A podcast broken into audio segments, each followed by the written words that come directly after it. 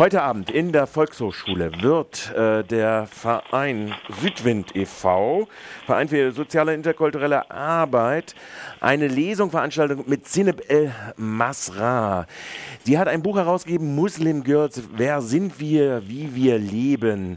Vielleicht Marion Bär, die ich am Telefon begrüße, ein paar Worte zu der Autorin und was sie äh, darstellt. Erstmal zu der Veranstaltung generell vielleicht. Das ist eine Veranstaltung, die in der Reihe äh, Einblicke in deutsch-muslimische Lebenswelten stattfindet.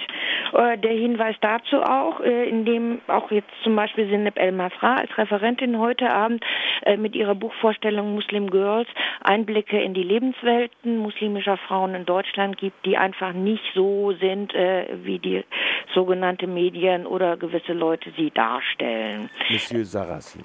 Ähm, zum Beispiel oder auch andere. Sarrazin hat leider nur auch das äh, zusammengefasst, was viele einfach als Vorurteile, Ressentiments und Ausgrenzungen im Kopf haben.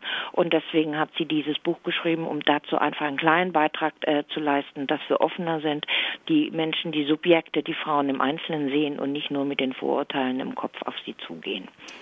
Gut, jetzt zu Ihrer Person nochmal. Also Sineb El Masra ist Berlinerin, äh, marokkanischer Abstammung.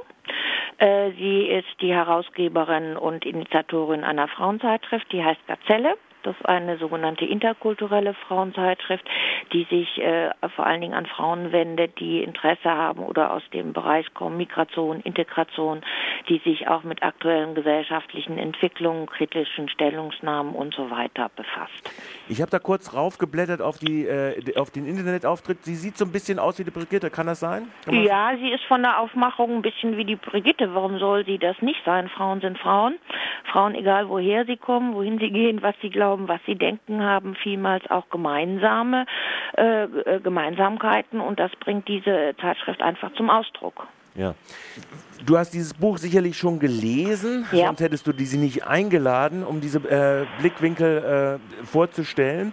Was wird äh, die heutigen Teilnehmer an dieser Veranstaltungsreihe erwarten? Sie erwartet einmal eine wirklich äh, spannende äh, junge Persönlichkeit kennenzulernen, die als muslimische Frau einfach nicht dem Bild entspricht, was wir gängig im Kopf haben. Mhm. Äh, sie wird wahrscheinlich einige Passagen aus ihrem Buch kennenlernen, die uns über bestimmte Sachen aufklären, warum und wieso. Zum Beispiel, wie wir, indem wir einfach bestimmte Kleiderordnungen muslimischer Frauen immer falsch benennen, damit allein schon auch Zuschreibungen forcieren. Also das Buch enthält etwas Aufklärung und vor allen Dingen enthält das Buch wunderbare Geschichten, dass einfach auch Muslim Girls, also junge muslimische Frauen, selbstbewusst durchs Leben gehen können, wenn man sie auch wahrnimmt. Und das soll so ein bisschen Gegenpol sein gegen die immer zwangsverheiratete, unterdrückte Kopftuchträgerin, die wir ja so bedauern müssen, wo die Feministinnen glauben, jetzt endlich immer Opfer gefunden zu haben. Da gibt es natürlich aus dem gleichen, äh, sage ich mal, äh, Kreis heraus durchaus auch andere äh, Positionen dazu. Trotz und alledem, ihr macht diese Stellungsreihe, ich habe mir sagen lassen, ich war aber nicht bei der ersten Veranstaltung, trotzdem ist das eine Veranstaltungsreihe, die eigentlich viel mehr Beachtung finden sollte, oder? Ja, das finde ich auch. Deswegen haben wir es ja gemacht. Die Veranstaltungen sind relativ unterschiedlich besucht. Zum Beispiel haben wir auch, das ist halt leider etwas mit Lernerfahrung verbunden, eine Ausstellung zu muslimisches Leben in Deutschland, Bild und Text in der Volkshochschule. Es wird weitere Veranstaltungen geben.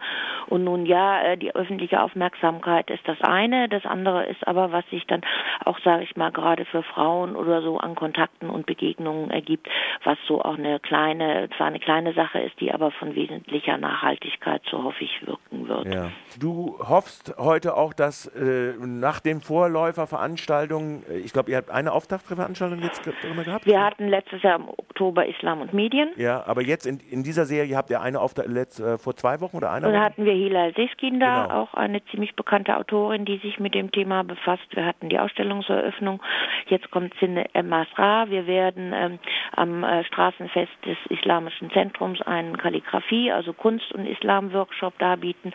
Und es wird auch zum Beispiel Workshops gegen Islamophobie und so weiter und so fort geben. Die Reihe läuft bis äh, Ende November.